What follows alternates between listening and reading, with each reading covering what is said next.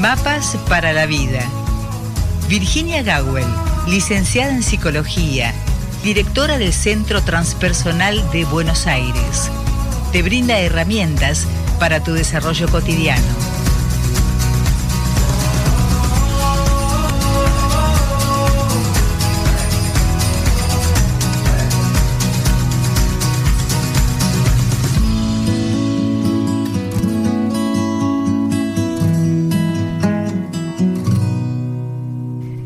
Y efectivamente, como ocurre todos los martes, hoy no es la excepción. Estamos en contacto, tomamos contacto telefónico con la licenciada en psicología Virginia Gawel, directora del Centro Transpersonal de Buenos Aires, tal como lo anunciamos en la presentación de Mapas para la Vida, esta columna que dirige la licenciada. Yo me siento como entrecortada.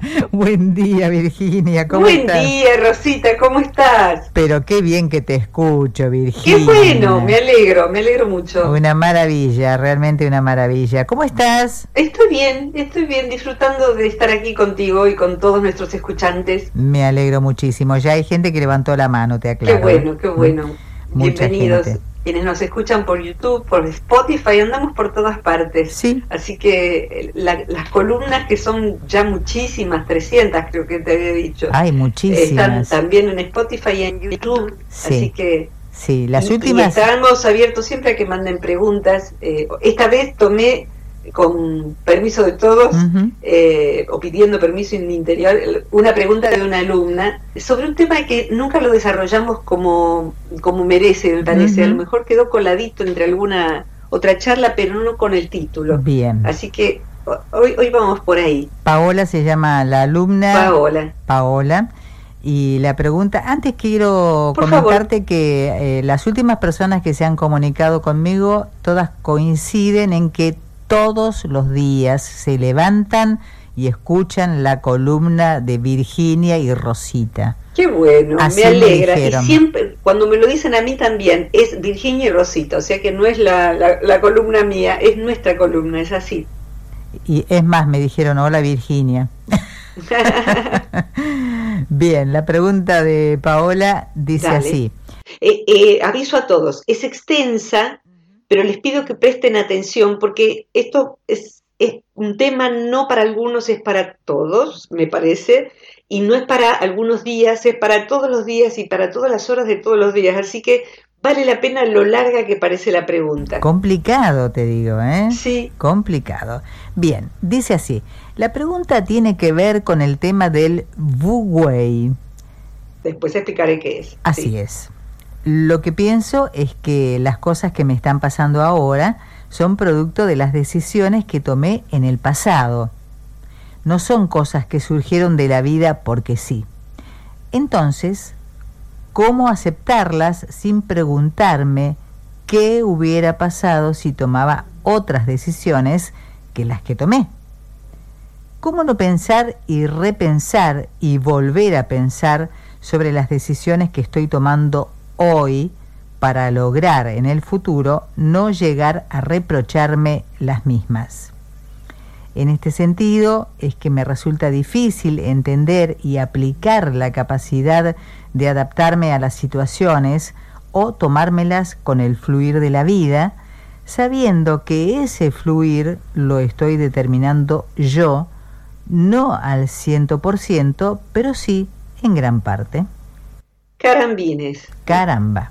Qué pregunta. Evidentemente es alguien que sabe elaborar pensamientos complejos porque ahora que explique, y ojalá lo más claro que pueda, qué es el Wu Wei. En principio lo que está planteando Paola es un tema tremendamente grande que es la libertad, mi libertad. Yo tomo decisiones que van a impactar en mi futuro. Siempre tomo decisiones, inclusive cuando no decido, estoy decidiendo no decidir. De manera que cuando soy consciente de que llegué hasta cierta edad con determinadas consecuencias, y la verdad no tengo a quien echarle la culpa porque yo decidí ciertas cosas que produjeron determinados resultados, ciertas causas que produjeron determinados efectos, me alimenté horrible y mi cuerpo está enfermo me quedé de más con quien me tendría que haber quedado de menos y me enfermó, me hizo daño, elegí una carrera equivocada y me daba cuenta, pero insistí. Es decir, si alguien llegó a mitad de la vida de esta manera, eh, o sin que sea de esta manera, sin encontrar que ha tomado decisiones erróneas que impactan en el presente, si alguien llegó hasta mitad de la vida bajo esa concepción, o está embalsamado o está mirando mal. Porque es imposible eh, llegar a mitad de la vida, por decir, sin haber tomado malas decisiones en algún área de la vida, con el dinero, con el propio cuerpo, con el propio tiempo, con la propia energía. O sea que ser humano, salvo que uno nazca búdico, crístico, no sé qué, iluminado, eh, significa ser ignorante.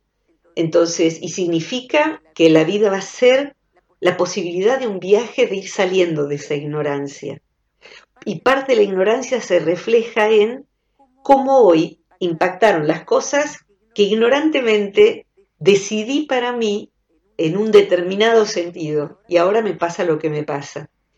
Para que Paola llegue aquí ha, hecho algo enorme que muchas personas no, no llegan a hacer ni siquiera teniendo, no sé qué edad tendrá Paola, pero el doble o el triple de edad que Paola, que es no echarle la culpa a lo de afuera la culpa al gobierno, la culpa a la vida, la culpa a que soy mujer, la culpa a mis papás, la, culpa...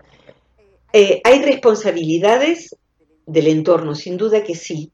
Imponen condiciones, si querés.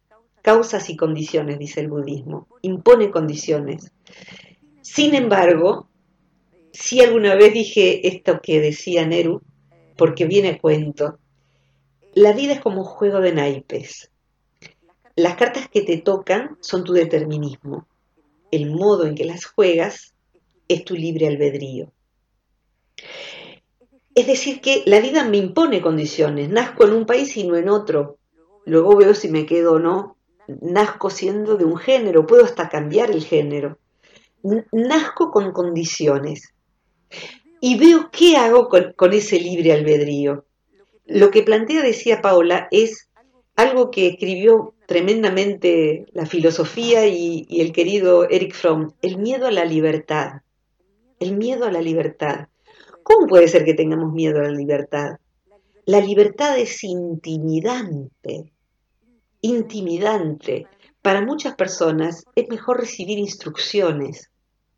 La libertad, en este momento, por ejemplo, en muchos países tenemos la libertad de elegir o no estamos en, hoy es 28 de septiembre de 2021, elegir o no inocularnos un eh, producto experimental, llamémosle vacuna o como le llamemos, pero tenemos la libertad de inocularnos o no. Para algunas personas no está esa libertad, se lo exige su trabajo, pero en muchos países se reclama la libertad de decidir sobre eso la libertad sobre eh, las niñas que se las obliga a casarse a los 14 años con hombres mayores, la libertad de decidir, una costumbre que tiene siglos de siglos en India, en países de África. Entonces, mi libertad, mi vida es mía. Decir mi vida es mía significa yo voy a elegir, yo decido mi destino, mi sangre es mía. Y cuando uno decide eso, en algún momento va a tener que decir, mi error fue mío. Yo decidí ese error, nadie me obligó a eso. Como tengo ya, voy a cumplir 60 años, no tan lejanamente, la verdad es que mirando para atrás, una vida ya bastante hecha, digo, eh, benditos sean los errores. Me equivoqué con una pasión, Rosita. Me equivoqué con una convicción y los errores han sido casi, casi siempre solo míos. Yo puedo decir, el otro influyó para que yo eligiera, él no me convenció lo suficiente, no me estimuló lo suficiente una pareja, o me engañó y yo no me di cuenta, o... Pero el error de criterio fue mío y yo honro ese error porque el fruto de ese error, y acá es lo que faltaría en la ecuación de Paola, el fruto de ese error, por un lado, es conocimiento. Conozco la vida como no la conocía en otra época y estoy segura de que la mayoría de la gente de mi edad que ha reflexionado sobre su vida, está en igual condición que yo. O sea, yo no me iluminé, soy una persona común y vos podrías decir esto mismo en tus propias palabras. ¿Cuánto que aprendí? Ya la próxima prefiero no rendir esa materia, la doy por aprobada, eh, pero cuánto que aprendí. Y hay otro saldo interesante, que es la cierta modestia, te diría. Cuando uno ha cometido errores y se los autoadjudica, sin, de un modo no culposo, porque soy un desastre, porque yo no aprendo más, porque claro, nací estúpida, porque si fuera como mi hermana, etcétera. No, no es de una manera autoodiante, autolesionante, autohumillante, no, no. Es decir, la verdad que metí la pata mal, ¿eh? Como se dice en Argentina. Me equivoqué mal. Me casé con la persona equivocada. Ok, voy a ver qué hago con esto. Y decía entonces, el fruto de eso puede ser la modestia. Porque quien echa culpas hacia afuera de todo aquello que en verdad fue su responsabilidad, es posible que se arrogue una inocencia que no tiene en las decisiones que tomó o dejó de tomar. Y termine siendo arrogante. Yo no me equivoqué, fue el otro, fue mi marido, fue mi padre que influyó sobre mí y me coartó, entonces no estudié. Es la vida que no me dio oportunidades. No, decir la verdad, yo no tomé las oportunidades. Y diría, redondearía con esto, Rosita. La libertad implica, con lo que uno tiene, generar mis propias circunstancias. Hay una circunstancia que está dada, la época en que nací, hay pandemia, el país donde estoy, está dada. Pero con eso yo genero mis circunstancias. Y con esas circunstancias que yo me genero, que son una actitud ante la vida, obtendré determinados resultados. Y con esos resultados voy a aprender. Y por, por último, necesito decir algo más, Rosita, perdón, y te voy a pedir ayuda. Aquí hace hincapié, Paola, por eso quería que lo leyeras tal cual. ¿Cómo no pensar y repensar y volver a pensar, dice, sobre las decisiones que estoy tomando hoy para lograr en el futuro no llegar a reprocharme? Pensar está bueno, sin embargo no lo es todo. Lo más importante de la vida, si me dijeras unas palabras, ¿qué es un verbo? Autoobservarse verme, me veo actuar, veo, veo qué siento, veo qué hago, veo cuánto me cuido, veo cuánto me descuido, veo cuánto quiero manipular. Pensar es después de haber observado. Cuando ya observé durante el día, a la noche pienso, a ver, ¿qué hice hoy de bueno para mí? A ver, ¿qué actitud tomé ante tal persona que me sentí tan mal? Pienso, pero pienso es como alguien que recoge hierbas, flores secas, piedras, con una canasta, yendo en un viaje de exploración de, un terreno que va a comprar o no. Luego tomó muestras de tierra, tomó piedritas, tomó hierbas, y con eso se fija e investiga qué es cada piedra, qué tipo de suelo es, porque decide hacer una huerta, me sirve ese tipo de suelo, el tipo de hierba que crece. Eso es el estudio de sí, ahí es pensar.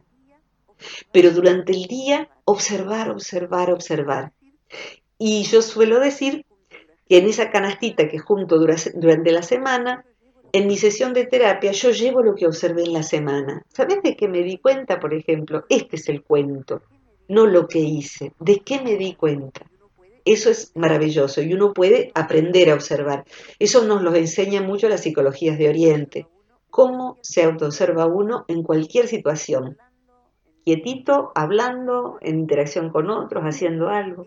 Así que eso, después vamos a qué es el bubuey, pero de todo este paquete, Rosita, ¿qué, te surge? Me surge lo siguiente, en principio eh, es como siento que uno le, le está dando al autocrítico interno demasiada vía libre, eso por un lado.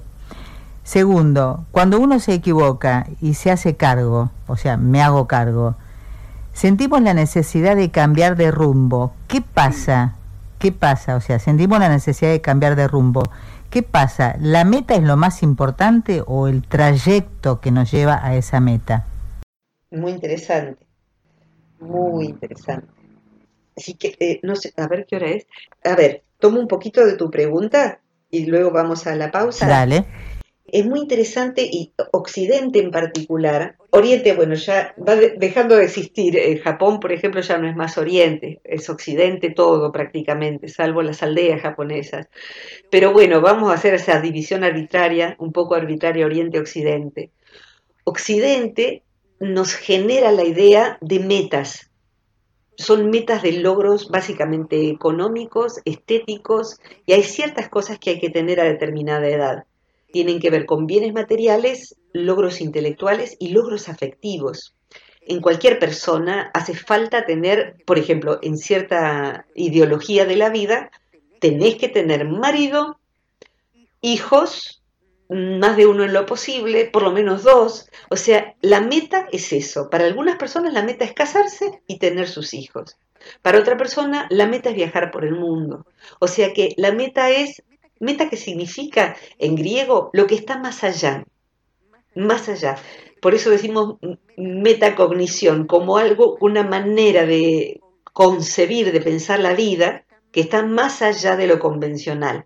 ¿sí? Entonces, meta, mi meta. ¿Cuál es mi meta? Eh, la meta de una persona podrían ser, a la vez que materiales o del, del mundo llano, elevadas, metas verticales. Por ejemplo, yo aspiro a ser sabia.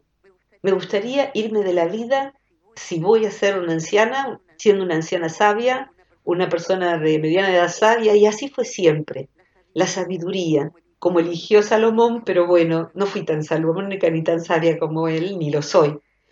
Me parece para mí una meta aspirar tener conocimiento, por ejemplo, sobre la muerte y más allá de la muerte, tener amigos con los cuales me resulte muy estimulante conversar. Esa es mi meta, mi meta social es esa y no tengo metas que tuve. En, alguien la meta es, nunca tuve la meta de tener hijos. Perdón que lo personalice tanto, pero estoy hablando del caso más difícil que me tocó, que soy yo. Entonces eso, van cambiando las metas y lo mejor que le puede pasar a una persona es tener metas trascendentes, porque las metas trascendentes, si fallan las terrenales, la van a sostener. Puede que la persona no tenga hijos, no le es dado eso. Pero si tiene metas trascendentes, va a ser tomar la vida y hacer algo bueno con ella. Puede que tenga hijos y los pierda. Los pierda porque se murieron, porque, porque se murió. O este fenómeno de los hijos que no hablan nunca más con su madre, con su padre. ¿Y qué va a hacer esa persona? ¿Hay vida luego de esa meta? Es necesario que la haya la meta de tener una empresa, la empresa se puede fundir. ¿Hay algo más allá de la empresa, de la pareja que se disuelve?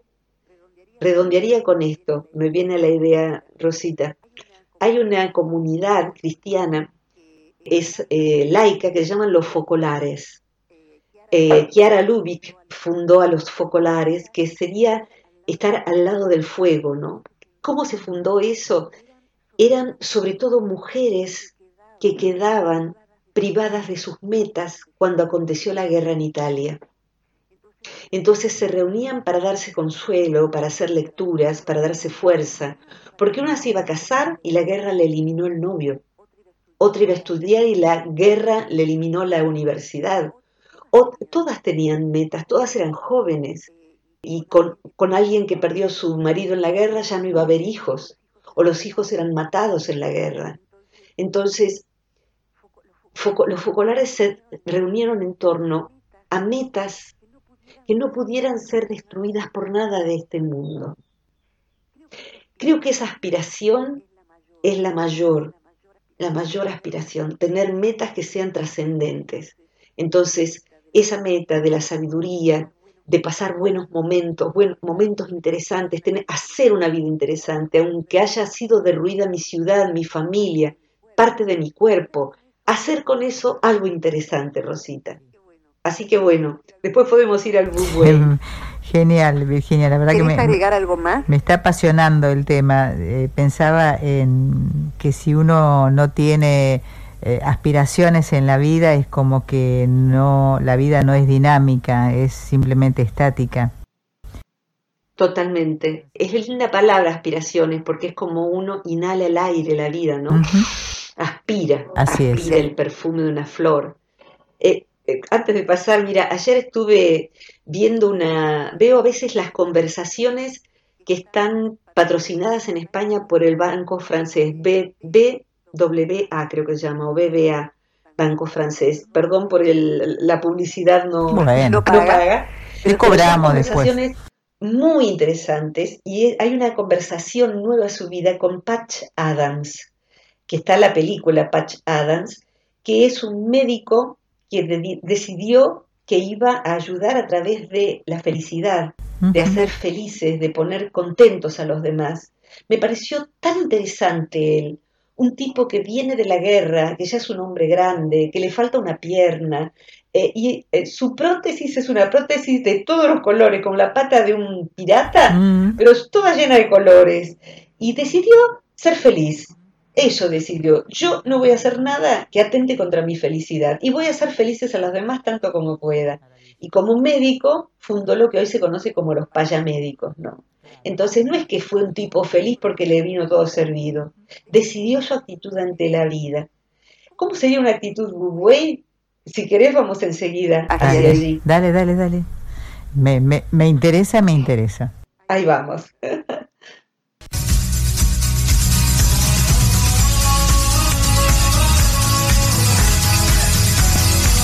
Y ahora sí retomamos el contacto con la licenciada en psicología Virginia Gawel. Virginia, te escuchamos. M aquí, M aquí. Ahí voy con el buey, entonces. Es un concepto eh, tan importante para mí que me, encantaría que quien lo tome después, si quiere, lo explore. El buey es un concepto del taoísmo. El taoísmo, si bien es una, eh, es considerado a veces como una religión, es una filosofía de vida que nace en la China hace 2000, 2700 años más o menos. Y siento profunda empatía por sus ideas, es una psicología también, por eso forma parte de la psicología que aprendí, en, trato de enseñar y trato de practicar. Tiene su fundamento en mirar a la naturaleza, incluyendo en la naturaleza las estrellas, incluyendo el orden de este planeta que gira y observando los fenómenos de la naturaleza, aplicarlos a cómo nos manejamos con la vida. De modo tal que si uno se observa a sí mismo apropiadamente, se va a dar cuenta de cuando está orando de modo que forcejea con la vida. O sea que aquí tendríamos que separar, Rosita, ser voluntarioso aplicar disciplina, ponerle onda, como se dice, ponerle, ponerle eh, energía a algo, porque solas las cosas no salen. Si uno quiere que una pareja sea próspera en, amor, eh, un hijo que, crezca sabio, sano, bueno, un jardín, a todo hay que ponerle claro, voluntad inteligente. El bubuey, la expresión bubuey, nos previene que hay un punto en donde la voluntad puede ser desinteligente. Es decir, que estamos insistiendo en aquello que deberíamos dejar salir, dejar ser, soltar como un barrilete. Un barrilete no le sostiene el hilo, pero hace su juego allá arriba. Buwei se traduce como no hacer, o si querés más complejo, algo así como hacer sin hacer. ¿Qué querría decir eso? Yo me imagino a mí misma en una época en que me gustaba andar en piragua por el delta de nuestra Argentina, por el río, y nunca aprendí a coordinar los, eh, remos. Entonces eh, navegaba parada a golpe de remo, izquierda, derecha. El bubuey sería como ir a la corriente, pero tengo una meta, como decías vos hace un ratito. Y como dice Paola también en su pregunta, estoy atenta hacia dónde va mi canoa. Y voy a dar el golpe de remo para que vaya donde yo decido que vaya. Y si me equivoco, y si choco contra un tronco y me quedo atascada, veré cómo me desatasco y aprenderé del atascamiento. Pero en principio voy viendo cómo está el agua. Tengo que estar atenta a cómo está el agua, cómo están sus corrientes, dónde hay quizás atoramiento de basura que la gente tiró. Es decir, que no es simplemente dejarse llevar contra la, con la corriente, sino no ir innecesariamente contra la corriente. Las personas que somos voluntariosas, hay veces en que insistimos sin darnos cuenta de que confundimos voluntad con algo que en realidad es inflexibilidad, ser rígido. Para el taoísmo, la rigidez es la muerte, como un muerto que queda rígido. Y la flexibilidad es la vida. Entonces, mirando a la naturaleza, se entiende que es más inteligente ser como un junco que como una rama, porque una rama se parte, en tanto que el junco se mece. ¿Esto cómo se traduce en la vida? Se traduce en no ofrecer vanas resistencias, no luchar, no pelear contra. Fíjate vos que los mayores derechos que se han logrado en la humanidad han sido de un modo no violento. La violencia es ir contra, es lucha. En tanto que la no violencia tiene una actitud, más buey. Fíjate vos, yo entendí el buey en la época de estudiante de estos temas, de estudiante inicial, de estos temas porque sigo siendo estudiante y sigo siendo principiante. ¿Cómo, cómo sería el no rígido? El no rígido. En las palabras de Oriente, en distintos idiomas, el no tiene importancia vital. Algunos piensan en nuestros idiomas occidentales que el no no lo entiende el inconsciente ni el cerebro. No es verdad, no es verdad. El inconsciente entiende muy bien el no y hasta los animalitos no humanos entienden el no. Ser no rígido. Para mí ser no rígido, yo que propendo a la rigidez, propendo a ser rígida, me resulta muy importante. Entonces ser flexible con mis ideas, dejar entrar las ideas de los demás, de, eh, contemplar quienes no piensan como yo, qué puedo tomar de bueno, cuestionarme como hace Paola. En el caso de Paola, cuando decías mucha mente, mucho pensamiento, ¿qué tiene que dejar de pensar? No, no va a poder.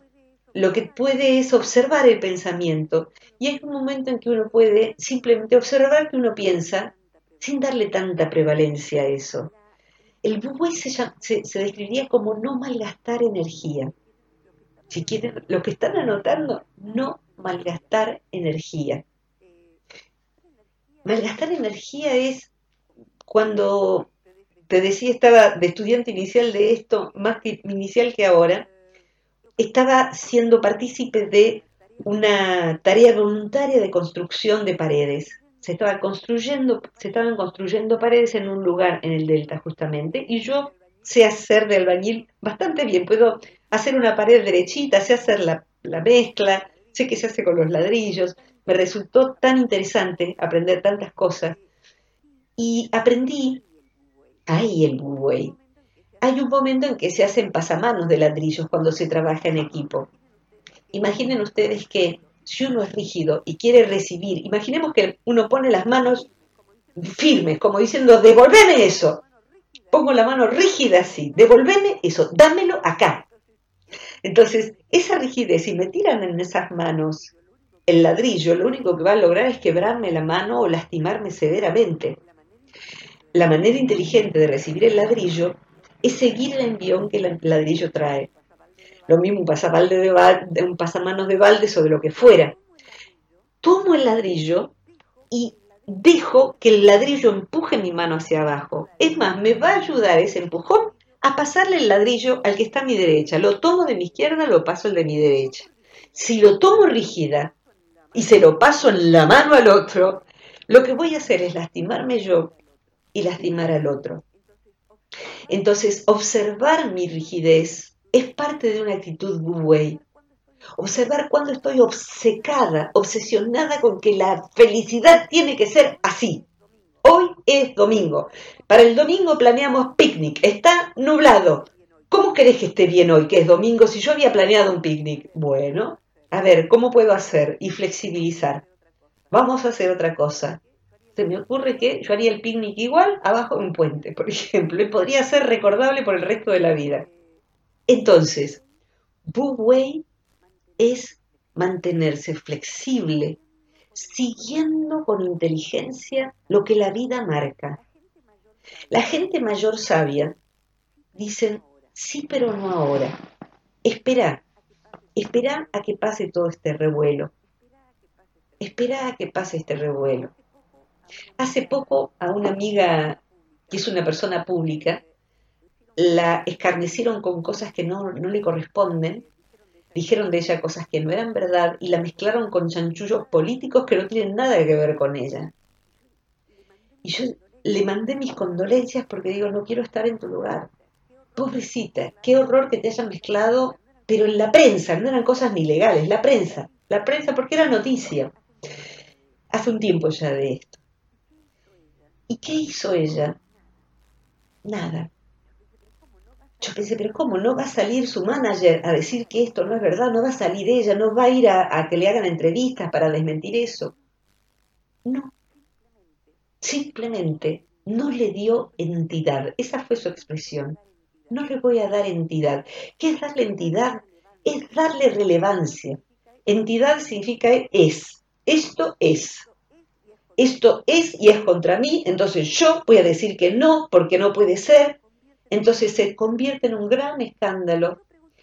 Y yo pregunté a personas, ¿viste lo que dijeron de, no para chusmear, sino para que la apoyaran también porque son amigos que tenemos en común? No, no sabía. Interesante. Claro, no sabía porque ella no le dio entidad y no se amargó. O sea, en general, cuando nos amargamos en demasía, es decir, se amargó por unos pocos días, hasta que el agua se aquietó. Dejar que el agua se aquiete Todavía se venden, Rosita, te, debes acordar porque lo debes haber visto en Luján. Esas ampollas de agua que eran de plástico, recuerdo tener una de chiquita. Tienen una base y es como una semiesfera de plástico transparente. Adentro estaba la Virgencita, como si en Luján nevara, una sola vez en, en lo que existe la humanidad. Debo. Uno sacude eso y tiene unas cositas blanquitas entonces adentro hay una virgencita, casitas, un paisaje con pinos. Entonces cuando uno sacude, eso blanquito se mueve, cuando uno lo deja quieto, empieza a depositarse como si nevara. ¿Recuerdas ese juguete, no? Por supuesto, sí, sí. Bien, el buque sería, ante ciertas cosas, dejar que la nieve se asiente y ver dónde se asienta sin poner falsas resistencias. No, no puede nevar, me va a quemar la huerta. No, con eso no, no vamos a lograr ninguna cosa. Déjalo que llueva, dicen en España. Déjalo que llueva, como si uno pudiera hacer otra cosa más que dejar que llueva. Entonces, la no resistencia lo que es, es la flexibilidad y es la vida. Y no ponerme a decir, por ejemplo, dejo que sea. Dejo que llueva, dejo que la nieve caiga. Y cuando eso suceda, yo voy a estar con la mente serena. Y a lo mejor voy a poder decir, esta pareja no funciona.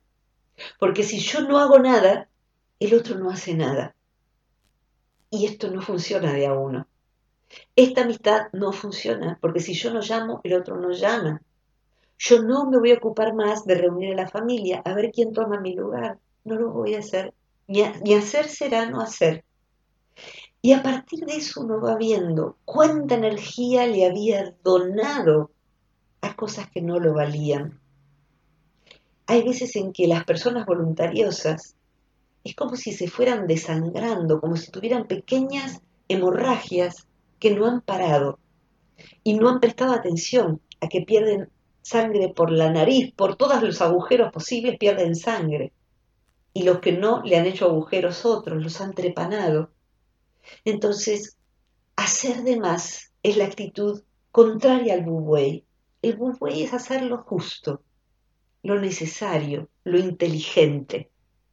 Es más, si uno lee textos taoístas, Rosita, el, I Ching, por ejemplo, el Tao Te Ching, el I Ching, el I Ching, que es un, un libro que se usa para predecir el futuro, pero es básicamente un libro de sabiduría que tiene más o menos 5.000 años de antigüedad, entre 3.000 y 5.000 años, y ese escrito fue escrito por muchas personas, personas sabias, En algunos casos la sugerencia, se le pide consejo para un determinado momento. ¿Qué tengo que hacer ante esto que me pasa? Y a veces el consejo del libro, que en realidad es consejo, de textos que salen a través de la tirada de monedas, es básicamente más que decir, sí, casate, no, no te cases, te llama a reflexión, me llama a reflexión sobre cuál es la mejor actitud ante esto que me pasa. Y a veces lo que señala es, por ejemplo, acción decreciente, Virginia, voluntad menguante, ese es mi consejo. Voluntad menguante. Qué expresión esa, ¿no? Hay que menguar la voluntad. ¡Wow! O sea, tengo que, este, esto que está agitado, dejar que se asiente la nieve, en vez de ver si puedo atajar los copos. Y mi voluntad, por crianza y por temperamento, sería salir a atajar los copos de nieve. No, no, déjalo, déjalo que, que mengue. Por último, diría Rosita, esto de las ampollitas con, con la nieve se está regalando en algunas escuelas, inclusive en Argentina, en donde se les enseña a los niños prácticas de autoaquietamiento, de meditación, de mindfulness. Se les da una cajita con, folletitos y libritos que explican cómo quedarse quieto como la rana cuando espera llover, ¿no? Y se les da eso para que lo agiten y lo vean cómo procede eso. Entonces lo agitan esa ampollita, cualquiera sea la cosa que tenga dentro, sí tiene esa nievecita blanca. Entonces el niño agita eso, agita, agita, agita, agita, agita, y lo pone y tiene que respirar mientras observa cómo la nieve, el agua, se aquieta y permite que esa pseudonieve empiece a depositarse. Y luego el niño cierra los ojos y observa cómo sus pensamientos son como esos copos de nieve. Observa su respiración y permite que ese pensar, pensar, pensar de Paola se aquiete, se aquiete. Esto lo puede hacer un docente antes de empezar una clase, Rosita. Antes de empezar una charla en pareja o entre amigos, respiremos juntos un ratito. El viernes me hicieron una entrevista y quien me entrevistó, sin grabar esa parte, me invitó a que nos aquietemos y respiremos juntos cinco minutos. Entonces, ese autoaquietamiento permite no hacer de más, permite una actitud wu sin esfuerzo, sin sobreesfuerzo, sin forcejeo, sin forcejear. No es pasividad, es no forcejear, es voluntad sin voluntarismo. Es complejo el tema, el que le, haya pegado, si tienen ganas, escúchenlo de nuevo dentro de dos semanas que lo vamos a subir a YouTube. Rosita, ¿querés redondear esta columna de hoy? Eh, se me viene a la mente el hecho de una persona, por ejemplo, que por tener demasiada voluntad quiere hacer todo solo y solo no creo que se pueda hacer, no, no creo que se pueda alcanzar a hacerlo de la forma más apropiada. Se me ocurre que eh, la voluntad tiene que compartirse eh, para que sea un trabajo en equipo. Totalmente. No me acuerdo si alguna vez, y si no, viene bien en este momento. Hay un proverbio, no recuerdo de qué origen es, pero podría ser chino, que dice, toda sabiduría puede resumirse en estas dos líneas. Lo que se hace por ti permite que sea hecho, mas lo que debas hacer tú asegúrate de realizarlo. Y ahí esto que se hace por mí es que alguien me ayude, trabajar en equipo, delegar, para no tener que llegar a ese punto en donde literalmente nuestro idioma decimos, no doy más, Rosita, no doy más, la verdad, no doy más. No doy más significa tendrías que no haber dado más antes para no haber llegado allí. o sea que diste de más. A veces es imposible. A veces hay alguien enfermo en la familia, a veces hay... Son situaciones, y acá es situaciones de excepción en donde uno, no sé, hay que apagar un incendio. Eh, a mí me ha pasado, vos sabés, quemarme los pies y estar muy mal luego, pero la verdad, bien quemados estuvieron mis pies. Hice de más, sí, porque no venían los bomberos. se hubiera quemado mucho más de lo que se quemó. Entonces, hay veces en que son ocasiones de excepción. Pero a mí, ahora, apagar incendios ajenos, llámenme y veo cuánta agüita llevo. Pero que el otro se ocupe de sí mismo, yo me ocupo de mí, y veo también, cuidando mi salud, cuánto, cuánta energía puedo yo poner. Porque he malgastado demasiado por el exceso de pasión en hacer las cosas. Hay que también saber atender señales, ¿no? ¿Cómo? Digo que también tenés que tener la sabiduría de entender las señales que se presentan. Exactamente, es que eso sería Bubuey, lo redondeaste perfectamente. Bubuey es, al no estar yo forcejeando, entiendo las señales. Me tengo que ir de esta relación, me tengo que ir de este lugar, me convendría irme a dormir más temprano, tengo que dejar de comer esto. Puedo prestar atención porque la vida nos está hablando todo el tiempo todo el tiempo. Y esto, por, último, esto que plantea Paola, la desesperación de saber que las decisiones que tomo voy a ser heredera de mí, en verdad es buena noticia, Paola. Eso significa que sos libre. Ese es tu margen de libertad. Eh, una profesora de budismo que tuve decía que la libertad consiste en tomar el bien disponible lo bueno disponible, atento a consecuencias. Y esto es entonces sí, el Wu me permite, como no estoy forcejeando porque yo quiero, quiero, quiero, quiero eso, eso, eso, eso, y eso sería lo anti a ver, yo aspiro a eso, como dijiste vos, pero voy a ver si es bueno para mí. Voy a ir en esa dirección. Por, ende, y por último, la canción Resistiré está bueno en ocasiones de excepción, como los mineros que quedaron, no sé, 45 días en Chile eh, enterrados en un derrumbe. Tuvieron que resistir. Sin embargo, hubo un maestro, ¿te acordás un maestro con niños que quedaron también en un pozo y tuvieron que estar allí muchos días? ¿Cómo sobrevivieron todos los niños? ¿Resistieron? Sí. Pero el maestro les enseñó meditación, respiración. Mira, me había olvidado esto respiración, meditación. Y por meditar pudieron resistir. Dejar que sea, el derrumbe es, alguien nos debe estar buscando. No había señal de celular. Alguien nos debe estar buscando. Ahorremos oxígeno porque había limitado. Ahorremos energía. No luchemos contra esto porque no vamos a poder sacar todo esto que se cayó ni ahí. Quedémonos quietos. Que nos alcance el agua, que nos alcance la energía y estemos con el ánimo en alto y todos los niños salieron ilesos.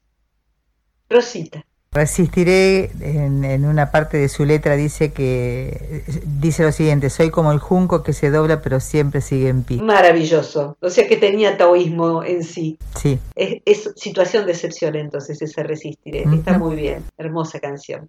Exactamente. Rosita, ah, qué tema complejo y a la vez la vida es compleja, si, si no vamos a lo complejo no la vamos a poder barajar como el ladrillo. Totalmente, además eh, tiene de pasión. Uf, totalmente. Es que es lo que necesitamos, vivir la vida con pasión. Y, si, y si no hay errores en el camino, no hay pasión. Exactamente, de eso se trata. Virginia. Gracias, Rosita, gracias, Chiqui, que está allí en, la asistencia de, Rosita, en la radio, mi amado hermano Mario Luis Gawel en, sonido, y Dante Rodríguez Racini, que hace la edición en video de lo que se sube eh, en formato YouTube. Bien. Así que ahí están todas estas columnas. Eh, si tienen ganas, por ahí voy a publicar en las redes, pero si ponen la danza del albañil con mi nombre en, Google, van a encontrar algo más sobre la descripción de qué es Wu Bien. Gracias, Rosita. Virginia, una, una preguntita. Estás eh, próxima a dar un curso de sueños que das cada dos años, si no me equivoco. Sí, es mi última actividad del año. voy a cambiar de horario y de día. Van a ser los sábados a las 11 de la mañana de Argentina y es un curso de dos meses sobre la práctica de recordar y comprender los propios sueños para trabajar con los de otros o con los de uno. Y es otro modelo del inconsciente que incluye todos estos saberes tan apasionantes. Así que eh, comienza ya el 4 de octubre, pero hasta el 8 de octubre y a lo mejor un poquito después se pueden sumar. Así que serán bienvenidos. No hace falta tener formación en psicología, eh, quienes la tengan la aprovecharán de otra manera. Bien. Y aquel que quiera plantear alguna temática en particular tiene que comunicarse al más 549 2323 526497. Perfecto. Un abrazo muy grande a todos. Igualmente, Virginia. Cariños, un abrazo enorme especialmente para vos, Rosita. Tengas una excelente y gracias, jornada. Paola, por la pregunta. Muchos cariños. Hasta pronto. Gracias.